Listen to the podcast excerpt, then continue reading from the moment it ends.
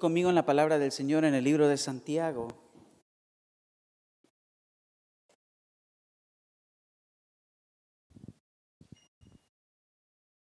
Libro de Santiago, capítulo 1, versículo 2 y 4.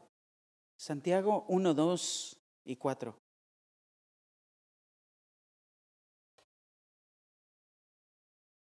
vamos a leer estos versículos y vamos a dejar que el Señor nos hable a través de su palabra en esta mañana.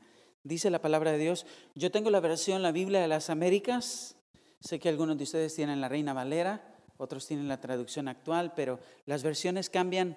Me gusta la Biblia de las Américas porque es una de las versiones más apegadas al texto original. Si usted lee el, Antiguo Testamento, el idioma original fue el hebreo y el Nuevo Testamento fue escrito originalmente en griego koiné. Así que van a haber algunas palabras que van a cambiar, pero ustedes vamos a encontrar el, el significado del texto. Dice la palabra de Dios, tened por sumo gozo, hermanos míos, el que os halléis en diversas pruebas, sabiendo que la prueba de vuestra fe produce paciencia y que la paciencia tenga su perfecto resultado para que seáis perfectos y completos sin que os falte nada. Oramos, Señor Jesús, te damos gracias por esta mañana muy linda que tú nos has dado. Gracias por el privilegio de poder ser llamados tus hijos, porque somos pecadores condenados pero tú enviaste a tu Hijo a morir por nosotros, Señor. Estábamos destinados a la condenación eterna, pero a ti te plació en tu gran amor, en tu gran misericordia, escogernos para salvación. Y solamente tú lo pudiste haber hecho, Señor. Y hoy te agradecemos con todo nuestro corazón, porque somos tus hijos y porque estamos siendo santificados por el poder de tu palabra y el Espíritu Santo que gobierna nuestras vidas. Y hoy te pedimos, Señor, que tu palabra llegue a nuestros corazones y que nos transforme, que nos cambie. Tu palabra que nos corta, pero al mismo tiempo nos sana el alma para que cumplamos tu propósito de poder ser llamados como tus hijos y ser hechos a la imagen de tu Hijo Jesucristo. Gracias, Señor, por esta mañana. Líbrame del error y que toda la gloria y la honra sea para ti. En el nombre de Jesús oramos. Amén. Y amén. Cuando leemos una, epístola como la epístola de Santiago, Santiago, eh, muchos eruditos teológicos creían que Santiago la había escrito porque Santiago es Jacobo y pensaban que era Jacobo el hermano de Juan, pero después indagaron que realmente quien escribió esta carta, eh, y no la querían tomar como parte del canon bíblico, pero quien escribió esta carta fue el medio hermano de Jesús, Jacobo, Santiago. Y esta es una carta general a la iglesia. Eh, Santiago o Jacobo era el encargado de pastorear la iglesia en Jerusalén y él comienza a escribir esta carta. Eh, se cree que fue uno de los primeros tratados y primeras epístolas que se escribió para poder persuadir y animar a los creyentes que habían sido dispersos por la persecución de la iglesia primitiva en hechos. Me gusta cómo Santiago comienza con un imperativo, tened, tened por sumo gozo, hermanos míos, el que os halléis. O sea, Santiago le está escribiendo a un contexto de cristianos que venían de estar huyendo por el Evangelio. Estaban siendo perseguidos, estaban siendo matados, estaban siendo ejecutados por predicar el Evangelio de Jesucristo. Y lo que nosotros podemos ver en el contexto de Santiago es que Santiago le está escribiendo a gente atribulada, a gente que estaba pasando por problemas y dificultades. Ahora, ¿cuál es nuestro contexto hoy en día, hermano? Porque la palabra de Dios nosotros la leemos, pero sacamos el principio bíblico y después lo aplicamos a nuestras vidas. ¿Cuál es el contexto que estamos viviendo ahora? El contexto que estamos viviendo ahora es que muchos de nosotros estamos atribulados, venimos de una temporada de pandemia, de problemas, pérdida de trabajo, hay dificultades en la familia y nosotros como hijos de Dios tenemos que entender que Dios siempre a sus hijos los va a procesar. Hay un proceso de Dios para cada uno de nosotros. Y el tema que quiero compartir con ustedes en esta mañana es el propósito de Dios en medio del proceso Tú no puedes vivir tu vida pensando que solamente la vas a vivir. No, cada día Dios tiene un propósito para tu vida. Y el propósito más grande que Dios tiene para tu vida es que tú mueras y que Cristo vive en ti. Para que eso suceda, Dios tiene que procesarte. Dios va a utilizar el proceso para poder hacerte morir y que tú y yo adquiramos el carácter perfecto de Jesucristo. Hay mucha gente que dice, yo no he encontrado el propósito de Dios para mi vida. Yo no sé qué es lo que Dios quiere. Hermano, entonces no has entendido el Evangelio, porque el Evangelio es que tú mueras y que Cristo vive en ti. Ese es el propósito más grande de Dios en la vida de todo creyente. Dios es un Dios que nos ama de manera incondicional. ¿Cuántos creen que Dios nos ama de manera incondicional? Él no nos ama por lo que nosotros seamos, ni por lo bueno que seamos. Él no nos ama por nuestras obras. La salvación, hermanos, no es por obras, para que nadie se gloríe, dice Efesios. La salvación es por gracia. Y Él decidió escogernos para salvación eterna. Él nos ama simplemente porque Él decidió amarnos. Él nos conoció antes desde la fundación del mundo, dice Efesios 2. Y por la razón de que Él nos ama y que nosotros somos sus hijos, Él tiene planes para cada uno de nosotros. Nunca, hermano, usted se compare con otro, porque Dios tiene un propósito para usted. Dios tiene un proceso, un trato personal con cada uno de nosotros. Él conoce todas las cosas. Dios ya vio nuestra vida de principio a fin. Cada uno de nosotros somos únicos y especiales para el Señor. ¿Cuántos se alegran de eso? ¿Sabe qué me alegro yo? Que no hay nadie como yo. ¿Cuántos dicen amén? Es que no hay nadie como el pastor. Por más que yo use lentes igual que él, él sigue siendo el pastor Marcos. Y eso quiere decir que Dios tiene un propósito con el pastor y Dios tiene un proceso con el pastor completamente diferente. Hermanos de Iglesia Nueva Visión, nunca se comparen con otra iglesia, porque Dios tiene un proceso con ustedes. Dios tiene un propósito con ustedes y Dios los ha metido en un proceso porque Él va a cumplir su propósito. Para que podamos llegar al propósito de Dios, tenemos que pasar por el proceso. Muchos queremos la bendición de Dios, muchos queremos el propósito de Dios ya cumplido en nuestras vidas, pero no queremos atravesar el proceso. Y el proceso es duro. A muchos nos encanta que, que nos digan que Dios nos va a bendecir. ¿A cuántos les gusta que les digan que Dios los va a bendecir? ¿A cuánto nos gusta que nos digan, vienen grandes cosas para ti? Declara, decreta, eh, pon las manos sobre ese carro y va a ser tuyo. Y sí, ese es, un evangelio de, de prosperidad, pero la Biblia no habla de eso. La Biblia habla de que Dios nos va a procesar para que nosotros muramos a nosotros mismos y encontremos el propósito de Dios. A muchos no nos gusta experimentar que nos digan, que Dios es un Dios de procesos. Y la pregunta en esta mañana es, hermano, ¿cuál es el, el, proceso de Dios en tu vida? Si Dios te ha metido en un proceso, porque yo sé que muchos en esta mañana están atravesando un proceso. Pero sabes qué, hermano, alégrate, Primero, porque eres hijo de Dios. ¿Cuántos dicen amén? Segundo, porque si Dios te ha tomado como hijo, Dios va a trabajar en ti, Dios te va a tener que procesar y en el proceso, hermano, muchos de nosotros vamos a llorar. Dios tiene que quitar cosas de nuestras vidas. Hay una canción que yo tengo en uno de mis discos que dice, gracias Señor por las cosas que quitas de mí. O sea que Dios va, va a tener que quitar cosas, va a tener que quitar personas de nuestras vidas. Dios va a tener que quitar trabajos, Dios va a tener que quitar cosas para poder hacer cumplir su propósito en nuestras vidas. ¿Cuál es el proceso de Dios en tu vida? Hermano, ¿sabes qué? Lo más maravilloso es que Romanos 8:28 dice, y sabemos que a los que aman a Dios, todas las cosas cooperan para bien. Esto es, para los que son llamados conforme a qué? Sí, a sus hijos. Este versículo no es para todo el mundo. Es para los hijos de Dios, para los que Dios los ha llamado a salvación, para el propósito de qué? Para que ellos mueran y se conformen a la imagen de Cristo Jesús. Porque aquel de antemano que los conoció, también los predestinó a ser hechos conforme a la imagen de su Hijo, para que Él sea el primogénito entre muchos hermanos.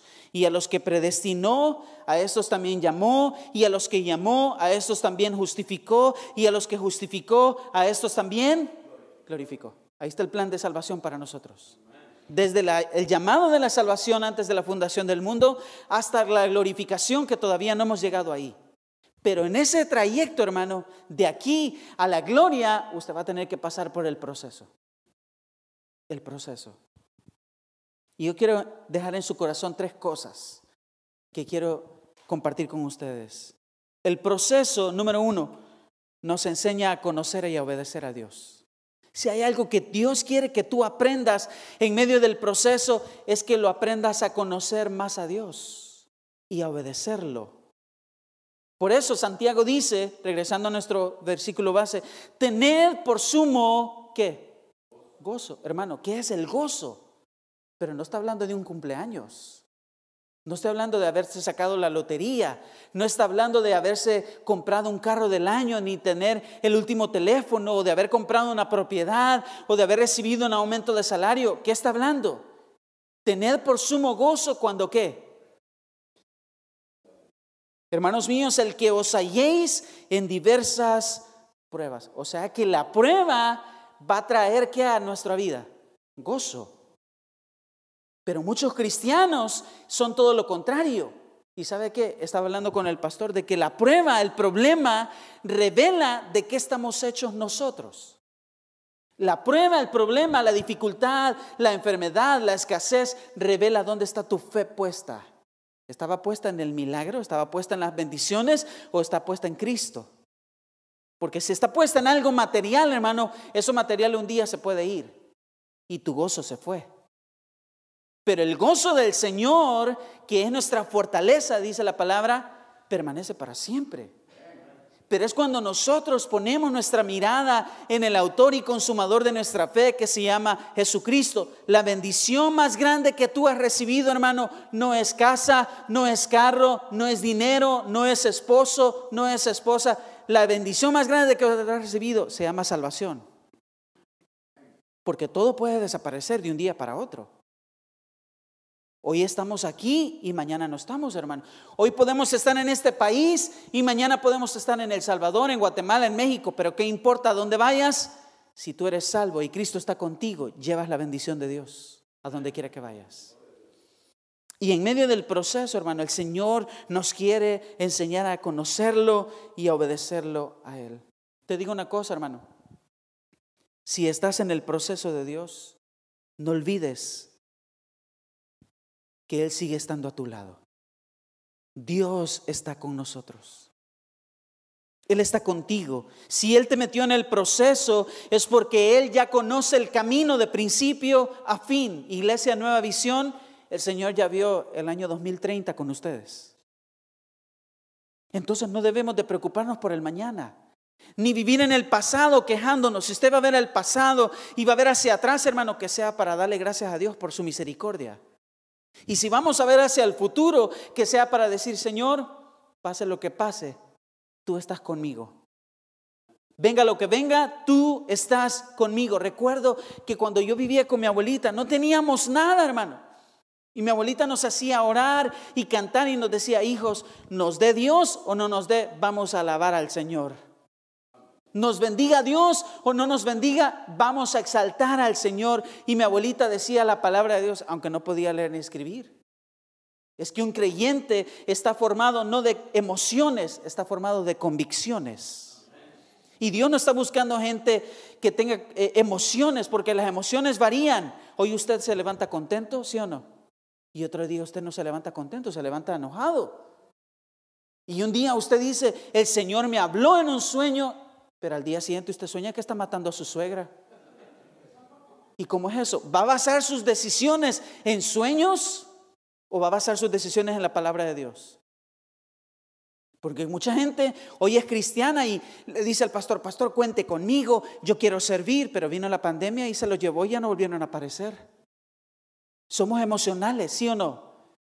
Por eso nuestras emociones no pueden ser gobernadas por nosotros mismos. Lo que debe de gobernar nuestro corazón es la palabra de Dios. Hermano, prueba va a venir. está garantizado. Juan 16, 33, Jesús le dijo a sus discípulos, en el mundo tendréis aflicción. Pero antes de eso le dice, tengan en mí paz. En el mundo tendréis aflicción, pero confiad que yo he vencido al mundo. Dos cosas prometidas por Jesús ahí, paz y va a haber aflicción. Hermano, si tú no has pasado por una aflicción, te digo una cosa, vas a pasar tarde que temprano. O sea que en esta iglesia predicamos acerca de la tribulación. Sí, hermano, ¿sabe por qué? Hay cristianos que van a morir ricos y hay cristianos que van a morir pobres. Pero ¿a dónde está eso en la Biblia? Hermano, a Pablo le cortaron la cabeza. Los discípulos murieron como mártires, no murieron con un carro del año.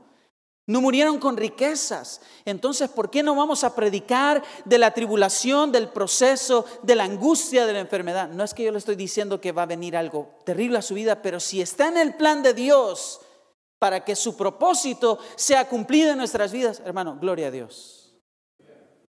Porque eso significa que nosotros estamos conociendo y obedeciendo a Dios. Y lo que Él quiere hacer en nosotros es pulir nuestro carácter es quebrar nuestro yo. Habemos muchos aquí, hermano, que vivimos tan en la carne que se trata de nosotros, enojados, violentos, iracundos. En la iglesia nos vemos bien bonitos, ¿cuántos dicen amén? No, vestimos bien guapos, pero en la casa somos, estamos gritando, maltratando a nuestros hijos, a nuestra esposa, a nuestro esposo, y venimos a aparentar acá, hermano, ¿sabes qué? Necesitas el proceso de Dios para que Dios te cambie. Porque el proceso lo que va a hacer es quebrantarte. Cuando estamos en una cama, hermano, en un hospital, ahí no hay yo. Ahí es, Señor, ayúdame. Socórreme, hermano. Y si eso necesitamos para buscar a Dios y para ser humillados, hermano, gloria a Dios. Él quiere hacer morir nuestro yo para que Él viva en nosotros. Juan capítulo 12, versículo 24 dice, en verdad, en verdad, os digo, le dijo Jesús, que si el grano de trigo no cae en la tierra, ¿y qué? Y muere. Hermano, esto se, esto se trata de morir. Ya no vivo yo, dice, dice Pablo. Cristo vive en mí. Obviamente, seguimos viviendo en esta carne. Y lo que vivo en la carne, lo vivo en la fe del Hijo de Dios, el cual me amó y se entregó a sí mismo por mí. Si el, grano de trigo no cae en la tierra y muere, queda solo. Pero si muere, produce mucho fruto. Ahora entiende por qué tantos cristianos, hermano, somos infructíferos. Porque estamos viviendo para nuestro yo. Porque no estamos muriendo porque no hemos aceptado el proceso de Dios. Y hermano, el proceso de Dios, Dios lo ha utilizado en tu vida y lo utilizará para que tú cumplas el propósito de Dios. Y obviamente, hermano, en el medio del proceso es difícil. Vamos a llorar. ¿Cuántos llorones habemos acá? Muchos de nosotros, hermano, necesitamos recordar qué significa llorar. Se nos olvida de dónde Dios nos ha traído. Y comenzamos a ganar dólares y ahora vivimos en un buen apartamento, pero se nos ha olvidado dónde Dios nos ha sacado. Se nos ha olvidado que Dios nos ha perdonado, que seguimos siendo pecadores y que seguimos siendo dependientes de la gracia soberana de nuestro Dios.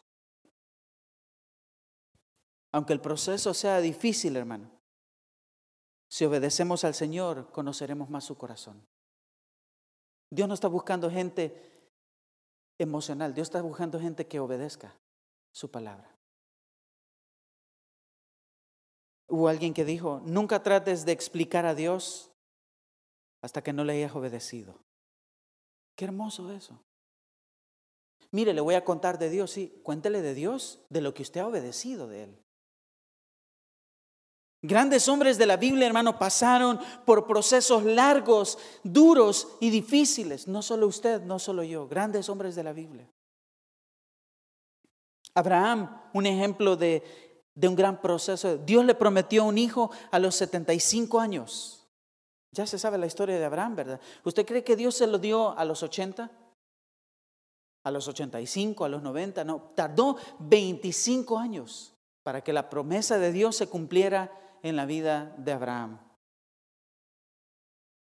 Romanos 4, 18 al 19 dice, Él creyó en esperanza contra esperanza a fin de llegar a ser padre de muchas naciones conforme a lo que le había dicho.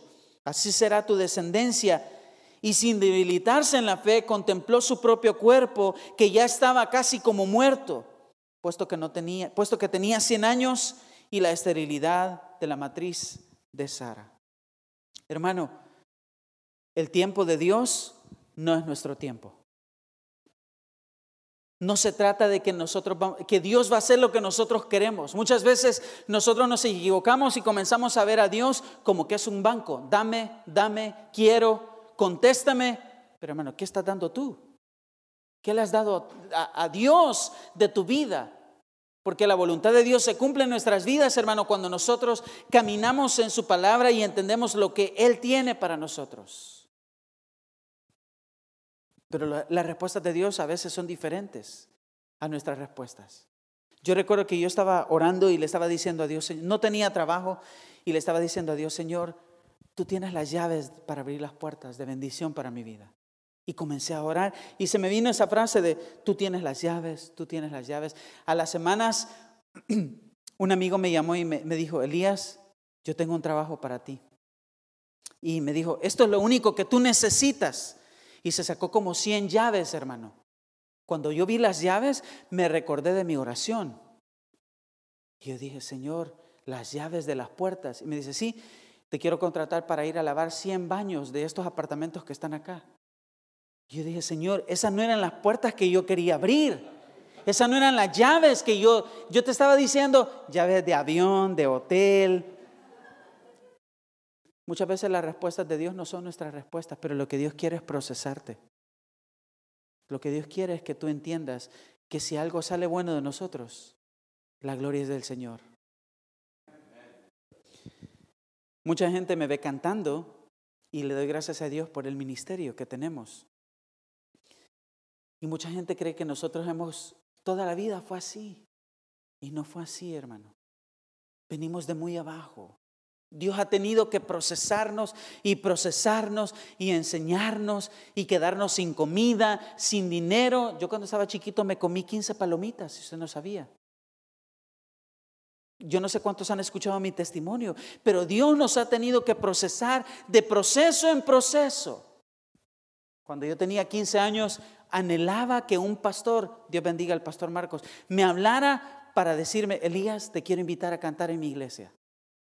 Yo tenía 15 años en El Salvador, a puras penas podía tocar guitarra y un día, hermano, me habla un pastor y me dice, te quiero invitar a una campaña en la ciudad de Soyapango, de donde yo soy. Y me dice, te espero a la una de la tarde enfrente de tal lugar y llegamos, invité a mis hermanos a ir conmigo. Yo bien, mire, me puse corbata, lustré mis zapatos, preparé la guitarra. Yo dije, este es el día de mi lanzamiento al estrellato y quedé estrellado, hermano. Llega el pastor con un pickup y el pickup en la parte de atrás tenía barandas, varías. Usted en El Salvador puede meter vacas, caballos, gallinas, de todo y la policía no le dice nada. Y mete a la suegra ahí también y no le pasa nada. Llegó el pastor y nos dijo, súbanse. Y nos subimos, hermano.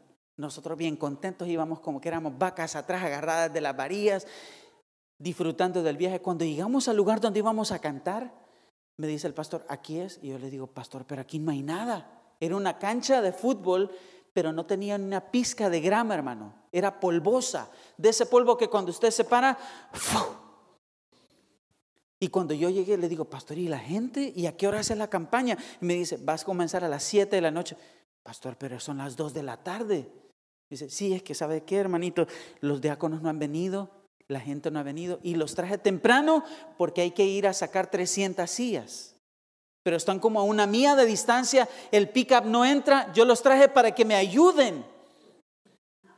Mire, hermano, me quité la corbata, aventé la guitarra por allá y comenzamos. Digo, ok, pastor, está bien, pongamos las sillas, pusimos las sillas. Después nos reúne el pastor y dice, hermanitos, fíjense que no han venido los diáconos todavía. Y hay que poner el stage O sea, el escenario son unas tablas, hermano, y unos burros. No vaya a pensar que son los diáconos.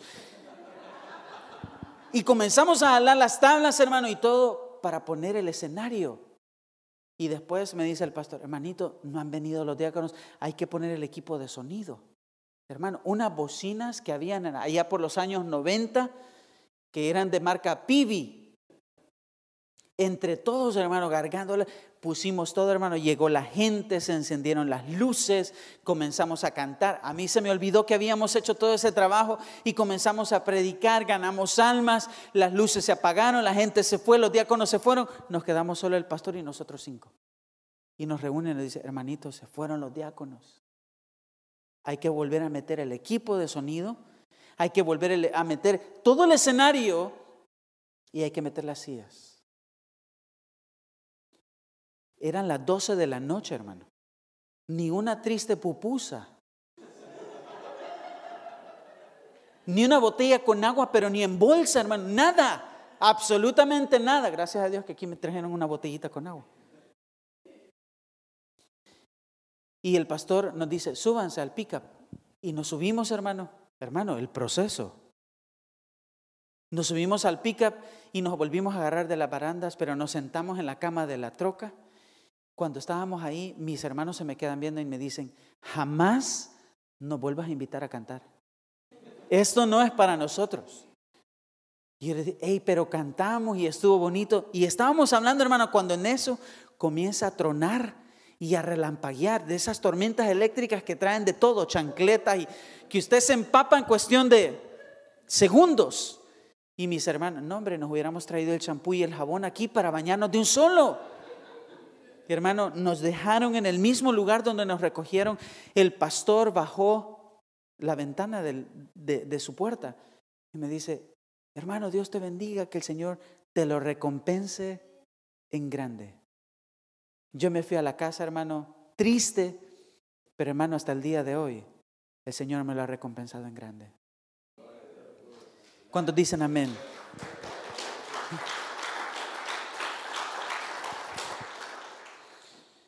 Muchas veces las respuestas de Dios no son nuestras respuestas. Muchas veces no estamos preparados para recibir lo que Dios tiene para nosotros. Hay que comenzar paso por paso. Todas estas sillas se pueden llenar, hermano. Y se van a llenar porque el proceso de Dios está con ustedes.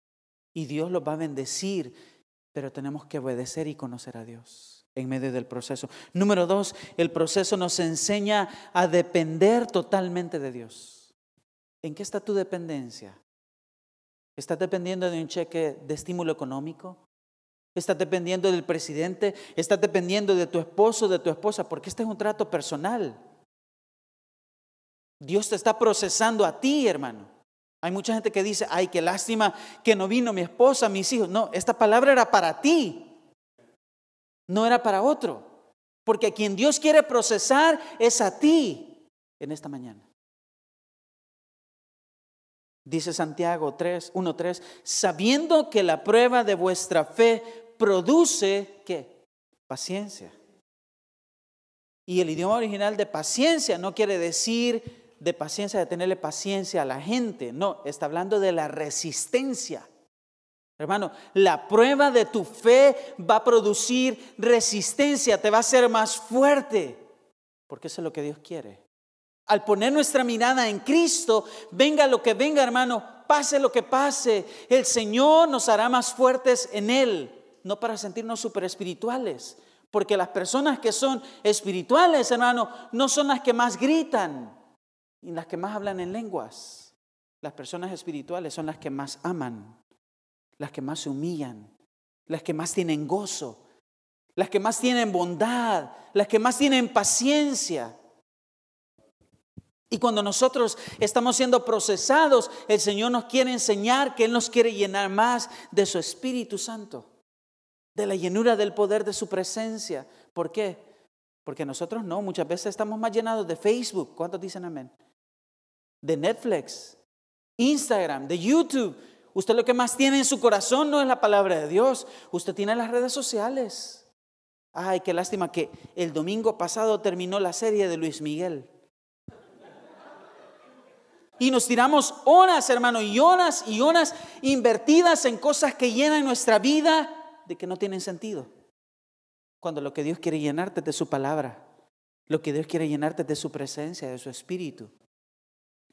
¿Por qué? Porque el Señor ha prometido estar con sus hijos en medio del proceso. O ya se le olvidó, hermano, lo que dice Isaías 58, 11, y el Señor te guiará continuamente, saciará tu deseo en lugares áridos y dará vigor a tus huesos, serás como huerto de riego y como manantiales de agua cuyas aguas nunca faltan. Es fácil decir, el Señor es mi pastor, pero para que el Señor sea tu pastor tienes que pasar por la sequía, tienes que pasar por el desierto. Y una cosa es leerlo y otra cosa es vivirlo. Y lo que Dios quiere que nosotros es que prediquemos lo que vivimos. Hermano, tú no puedes vivir lo que, no predicas. Y tú no puedes predicar lo que no vives. Van de la mano las dos cosas. Pero qué bueno que en medio del proceso lo mejor que podemos hacer es depender de Dios. Ya no dependa de su esposo, hermana. Ya no dependa de su esposo. Ay, déjelo. Hay muchas hermanas que tratan a sus esposos como que fueran niños. ¿Y a dónde vas? ¿Y de dónde venís? Enséñame tu teléfono y con quién estás hablando. No, hermano, usted no quiere un niño, usted quiere un esposo. Deje que Dios procese a su esposo. Muchos de nosotros queremos tener el control de las cosas, de las situaciones. ¿Sabe qué? Es mejor que el Señor procese a los corazones. Porque nadie es capaz de cambiar a nadie. El único que puede transformar tu vida, la vida de tu familia, es Cristo Jesús. ¿Cuántos dicen amén? Y obviamente, hermano, las buenas obras son la evidencia de la salvación. Las, las obras no producen salvación, pero las buenas obras son la evidencia de que yo he sido salvado por Cristo. La dependencia de Dios se tiene que vivir para poder aprenderla. El desierto las sequías nos enseñan que lo único que necesitamos en medio del proceso es la presencia continua de nuestro Dios. Es lo único que tú necesitas. Isaías 41, 13 dice, yo soy el Señor tu Dios que te sostiene de tu mano derecha y te dice, no temas, yo te ayudo. Hermano, ¿quién está contigo? ¿Ya dejaste de ver a Cristo?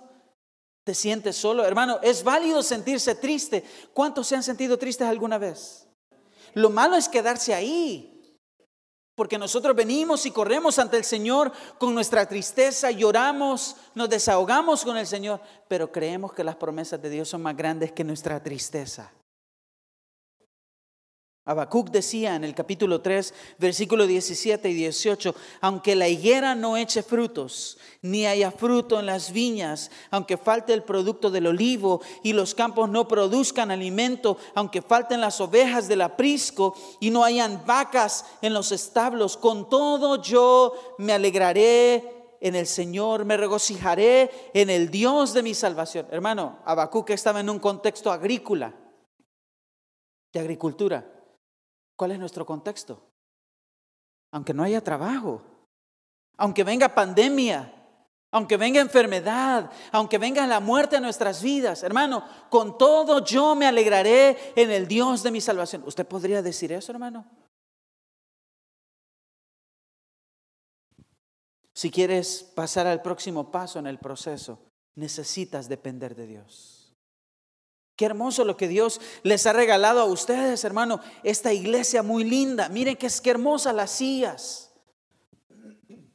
Le digo al pastor, pastor, ustedes van para mejor. Porque la vez pasada no estaba así el templo. Lo han remodelado. Hermano, Dios nos lleva de gloria en gloria. Pero para eso hay que pagar un precio. Es un precio, es un proceso. Ya las sillas están acá. Ahora, ovejas producen qué? Ovejas. Su trabajo, hermano, es invitar, traer a otros, a la familia, amigos. Cuando yo tenía nuestra iglesia le decía a la gente, hermano, si usted ama al Señor y ama a la iglesia, usted tiene que traer a uno, por lo menos a uno, a la iglesia. Ese no es trabajo del pastor ni de los líderes. Las ovejas producen ovejas. Y qué hermoso es cuando ustedes tengan este lugar lleno y el pastor diga, tenemos que abrir otro servicio y otro servicio. Y Dios les ha regalado un, parqueo tan grande, ¿para qué? Para llenarlo. Pero no porque queremos un lugar lleno de gente, no, queremos un lugar lleno de almas que conozcan a Cristo y que sus corazones sean transformados. ¿Cuántos dicen amén? Es parte del proceso. En medio de tu proceso, hermano, lo mejor que puedes hacer es depender de Dios, conocer a Dios y dejar que Dios te transforme en tu familia, con tu esposo, con tu esposa, con tus hijos. Dios quiere transformarte y ese es el punto número tres. El proceso nos enseña que necesitamos ser transformados.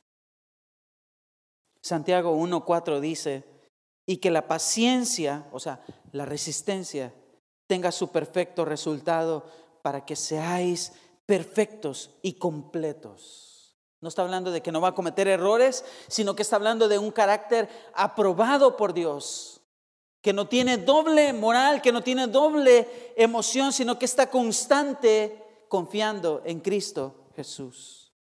Dios es especialista en transformar personas. ¿Cuántos quieren ser transformados por el Señor? Las condiciones de Dios no son nada fáciles, hermano. Porque Dios va a pedir lo que más amas. La salvación es gratis. Es irónico porque la salvación es tan, es tan barata que nadie la puede comprar pero es tan cara que nadie la puede pagar. ¿Escuchó eso, hermano? La salvación es tan barata que es un regalo de parte de Dios, pero es tan cara que nadie puede pagar el precio. El único que pagó el precio se llama Cristo Jesús en la cruz del Calvario. Eso es gratis para nosotros, pero el ser discípulo de Cristo, porque Dios no quiere que solamente tú te quedes como creyente, Dios quiere que tú te conviertas en un discípulo de Cristo. Pero el ser discípulo de Cristo hay un precio que pagar.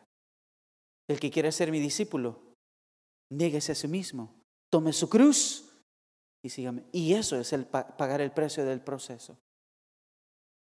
Muchos de nosotros necesitamos negarnos a nosotros mismos y creer lo que Dios ha dicho en su palabra y las condiciones de Dios no son nada fáciles, pero el anhelo de Dios en el proceso es transformarnos, procesarnos, purificarnos y forjarnos para cumplir su propósito, no el de nosotros. Eso es lo que Dios quiere. Estamos aquí, hermano, para cumplir el propósito de Él, no nuestros propósitos. Al ser transformados, al ser procesados, entendemos que lo que Dios quiere es que su gloria, que su palabra, que el Evangelio sea predicado. Para mí es bien fácil, hermano, andar cantando. Hace poquito venimos de una gira de Houston, estuvimos allá ministrando, después llegué a casa, aquí en California, y me fui a El Salvador, a un viaje misionero y ahora estoy aquí con ustedes. El otro fin de semana me toca estar en otro lugar. Con este nuevo disco nos vamos de gira por todos lados. Pero ¿sabe qué, hermano? Eso es fácil. ¿Sabe qué es lo difícil? Es entender el propósito de Dios para nuestras vidas. ¿Cómo yo, hermano, me voy a olvidar de las grandezas de Dios? Por eso el salmista David en el Salmo 103 dice, bendice alma mía a Jehová y no olvides ninguno de sus beneficios. ¿Por qué Dios te tiene acá? Yo entiendo por qué Dios me tiene acá. Yo entiendo por qué Dios me ha dado el privilegio de cantar y compartir su palabra. Y el propósito, hermano, es para expandir su, reino en El Salvador. Hace años, cuando regresamos al Salvador, con mi papá comenzamos a, a tener un grupo pequeño en nuestra casa. Y Dios fue tan bueno que los vecinos se comenzaron a dar cuenta. Mi papá era el pastor y ahí tenía el ministerio de alabanza. Yo cantaba, mi hermano recogía la ofrenda, éramos siete con mi mamá. Y comenzamos, hermano, a los meses eran 50 personas en nuestra casa. A los meses eran 100 personas. A los años, 200 personas. Y nació el Centro Familiar de Adoración, Cefad. Y le damos gracias a Dios por ese ministerio. Yo me tuve que mudar a los Estados Unidos y nos quedamos allá y comenzamos a ver que la gente en nuestro país necesita el Evangelio, pero también necesitan una oportunidad de empleo. Y comenzamos a, recibir jóvenes de la comunidad que no conocían a Cristo, los comenzamos a meter a la iglesia, pero comenzamos a sentir, ¿qué les podemos enseñar? Y hermano, yo no sé si a usted le gusta, pero a mí me encanta el pan. ¿A cuánto le gusta el pan con café? Amén. Y comenzamos a descubrir de que no solamente se trata de compartir la palabra de Dios, hay que enseñarles a trabajar. Y le digo a mi papá, mira, ¿y por qué no ponemos un taller de panadería? Y hacemos pan, lo vendemos y ayudamos, hermano. Gracias a Dios hemos apoyado a niños, pagándole los estudios con la venta del pan dulce. Y los jóvenes ahí están haciendo pan, aprendiendo. Algunos ya pusieron sus panaderías. ¿Y sabes lo que hacen? De lo que ellos ganan, sostienen a sus familias, llevan la ofrenda a la iglesia. Hermano, es una bendición. Todo esto lo financiamos con la venta de nuestro material. Y gracias a Dios, hasta el día de hoy, Dios ha sido fiel. Así que quiero enseñarles este video que lo trajimos del Salvador. Ahí van a conocer a mi papá. Y yo sé que algunos les van a dar ganas de tomar café con pan ahorita. Amén. Véanlo. Fíjense, hermanos, que ha sido una bendición entender cada proceso de Dios en nuestra vida para cumplir con su propósito. Ahorita tenemos el taller de panadería y en este próximo mes, bueno, necesitamos comprar tres hornos industriales porque la producción de pan, hermano, está como loca ahorita. Y gracias a Dios acabamos de comprar el primero, cada horno vale 800 dólares. Necesitamos comprar un pickup de esos que yo les cuento para poder llevar vacas. No, son mentiras. Para poder transportar los jóvenes a la iglesia y ir a vender el pan pero en este mes Dios nos ha alumbrado otra idea muy linda y es que están llegando muchas madres solteras a la iglesia. Y lo que queremos hacer es poner un taller de costura, porque a mí me encanta eso. Mi papá es, sastre y yo toda la vida planché, ajeno. Yo, yo sé que le gano a muchas hermanas que están acá de planchar. Y entonces se nos ocurrió la, si me quieren hacer la prueba, hermano, yo, yo voy a su casa. No, hombre. Eh, y queremos poner el taller de costura para enseñarle a coser a las madres que no tienen esposo y que necesitan trabajar desde su casa. Hermano, queremos comprar 10 máquinas, poner un salón, darles clases y comenzar. Dios ha sido fiel. Y Dios va a ser. ¿Cómo usted puede ser parte de esto? Pastor, muchas gracias por darme la oportunidad de hablar de nuestro ministerio comprando nuestro material, hermano. Tenemos nuestra música, cuatro discos, eh, aquí está el último disco, Qué gran milagro. Aquí está la, canción de Nunca me ha dejado. Es una edición limitada de nuestra música. Tenemos el primer disco, el segundo disco que está un popurrí de boleros y este último disco que ya lo tengo comprometido.